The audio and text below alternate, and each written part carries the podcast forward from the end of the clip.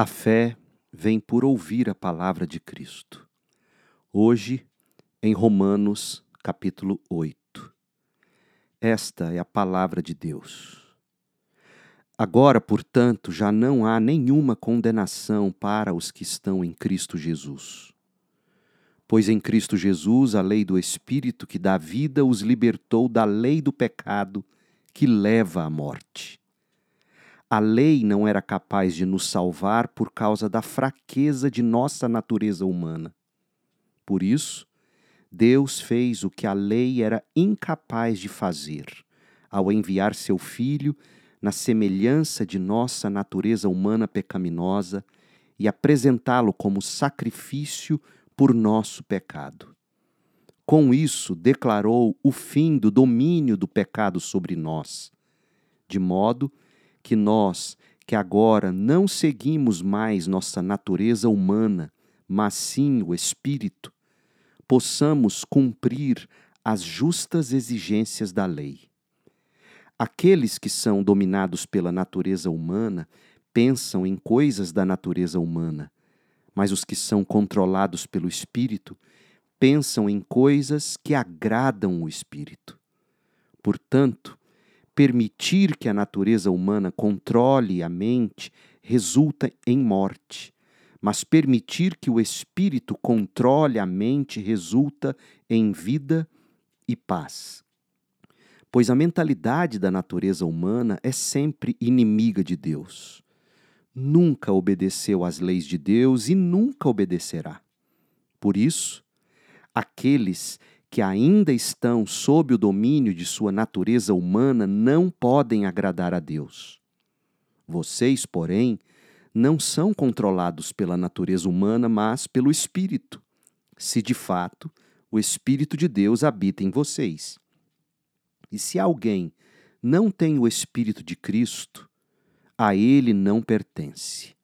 Uma vez que Cristo habita em vocês, embora o corpo morra por causa do pecado, o Espírito lhes dá vida, porque vocês foram declarados justos diante de Deus. E se o Espírito de Deus, que ressuscitou Jesus dos mortos, habita em vocês, o Deus que ressuscitou Cristo Jesus dos mortos dará vida a seu corpo mortal por meio desse mesmo Espírito que habita em vocês.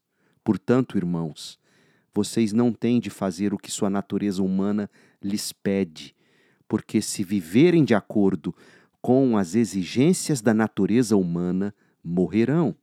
Se, contudo, pelo poder do Espírito, fizerem morrer as obras do corpo, viverão, porque todos que são guiados pelo Espírito de Deus são filhos de Deus. Pois vocês não receberam um espírito que os torne de novo escravos medrosos, mas sim o Espírito de Deus que os adotou como seus próprios filhos. Agora, nós o chamamos Abba, Pai, pois o seu Espírito confirma a nosso espírito que somos filhos de Deus. Se somos seus filhos, então somos seus herdeiros e, portanto, co-herdeiros com Cristo. Se de fato participamos de seu sofrimento, participaremos também de sua glória. Considero que nosso sofrimento de agora não é nada comparado com a glória que ele nos revelará mais tarde. Pois toda a criação aguarda com grande expectativa o dia em que os filhos de Deus serão revelados. Toda a criação, não por vontade própria, foi submetida por Deus a uma existência fútil, na esperança de que, com os filhos de Deus, a criação seja gloriosamente liberta da decadência que a escraviza. Pois sabemos que até agora toda a criação geme como em dores de parto, e nós, os que cremos, também gememos, embora tenhamos o Espírito em nós como antecipação da glória futura pois aguardamos ansiosos pelo dia em que desfrutaremos nossos direitos de adoção, incluindo a redenção de nosso corpo. Recebemos essa esperança quando fomos salvos. Se já temos alguma coisa, não há necessidade de esperar por ela, mas se esperamos por algo que ainda não temos, devemos fazê-lo com paciência e confiança.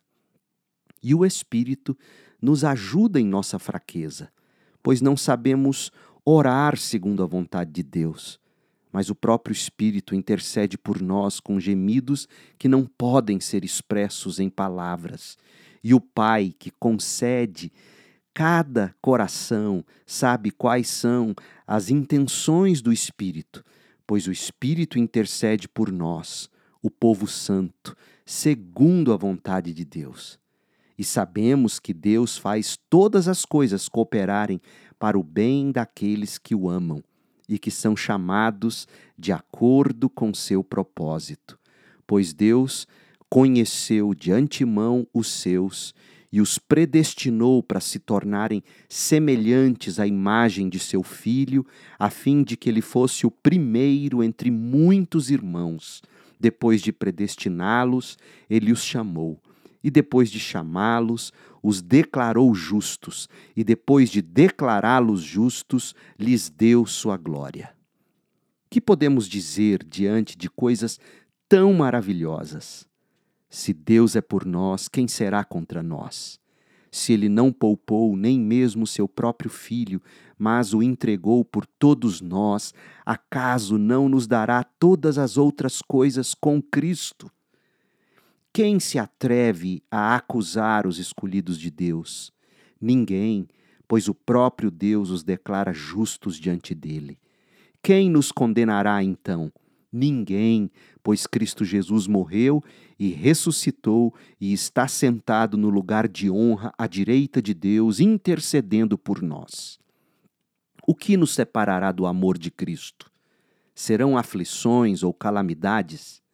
Perseguições ou fome? Miséria, perigo ou ameaças de morte? Como dizem as Escrituras, por causa de ti enfrentamos a morte todos os dias. Somos como ovelhas levadas para o matadouro. Mas, apesar de tudo isso, somos mais que vencedores por meio daquele que nos amou. E estou convencidos de que nem a morte, nem a vida, nem anjos, nem demônios, nem o que existe hoje, nem o que virá no futuro, nem poderes, nem altura, nem profundidade, nada em toda a criação jamais poderá nos separar do amor de Deus revelado em Cristo Jesus, nosso Senhor. Termina aqui a leitura da palavra de Deus. Eu sou o pastor Leandro Peixoto, lendo a Bíblia Sagrada. A versão que li foi a nova versão transformadora, a NVT, da editora Mundo Cristão. Para mais conteúdo bíblico, acesse o site da Segunda Igreja Batista em Goiânia, cibgoiania.org. E o nosso canal no YouTube é só buscar Pastor Leandro B. Peixoto. Que a graça de Cristo esteja com você.